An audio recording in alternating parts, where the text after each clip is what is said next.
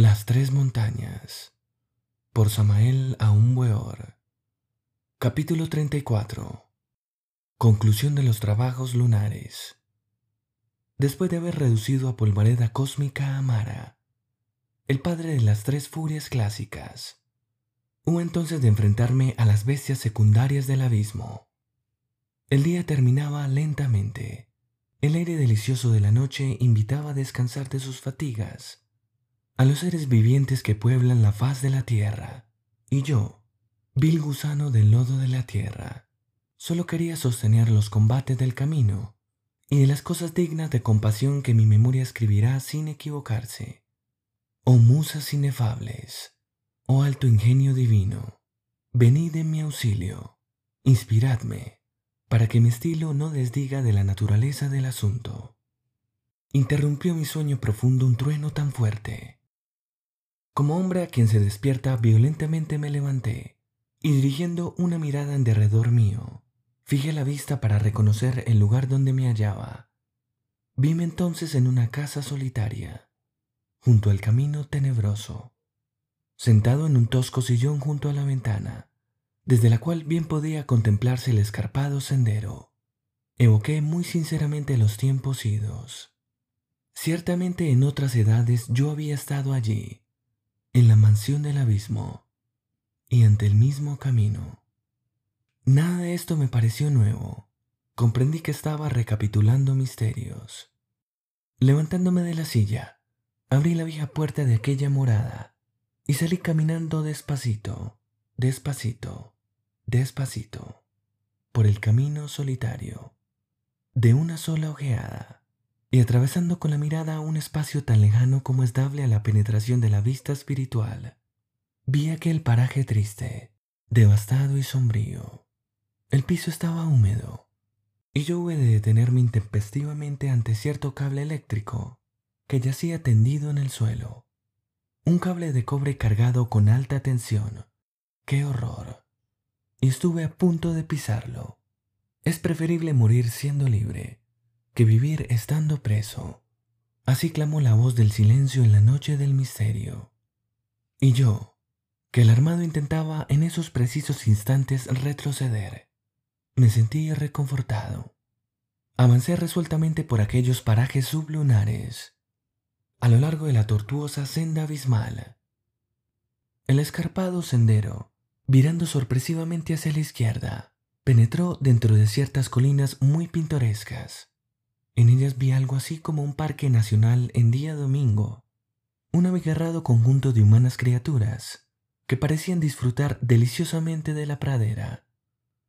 Para solas entretenimiento de muchos, algunos vendedores ambulantes iban y venían aquí, allá y acullá, vendiendo globos de colores, símbolo viviente de la vida profana. Así lo entendí. Pero es ostensible que quise vivir todo aquello con intensidad.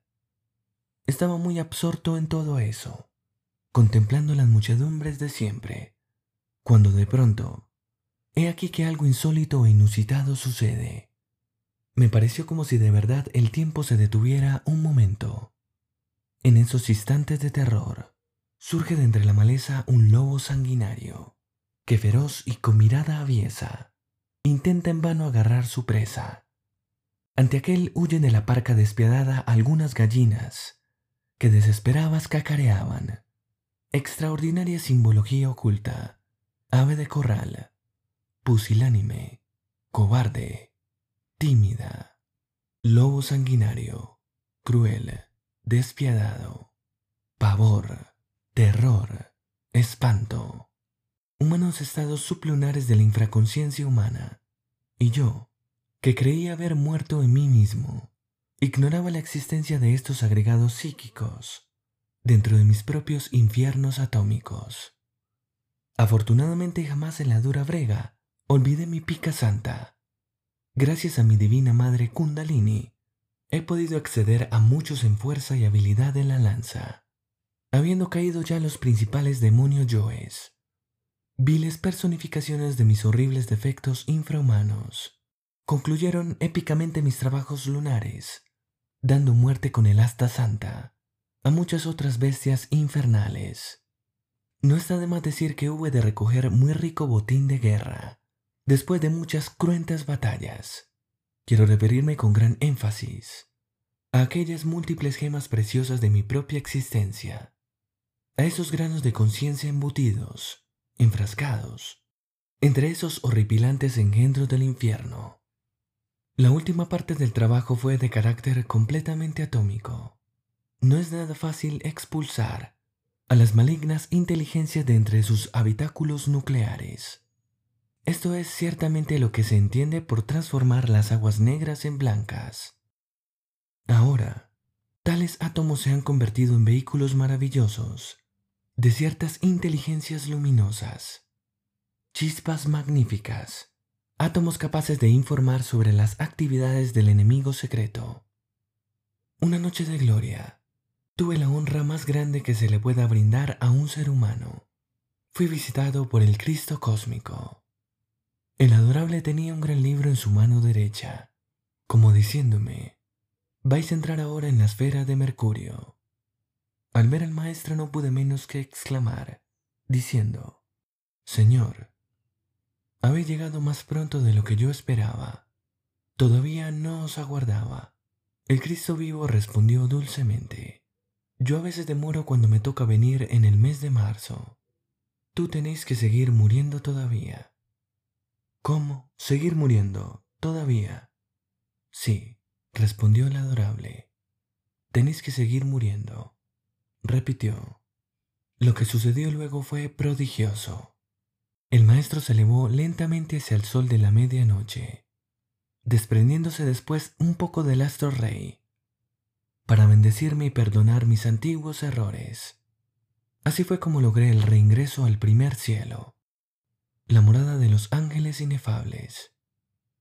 Incuestionablemente era yo un ángel caído, mas es ostensible que había sido perdonado. En la catedral del alma hay más alegría por un pecador que se arrepiente que por mil justos que no necesitan de arrepentimiento.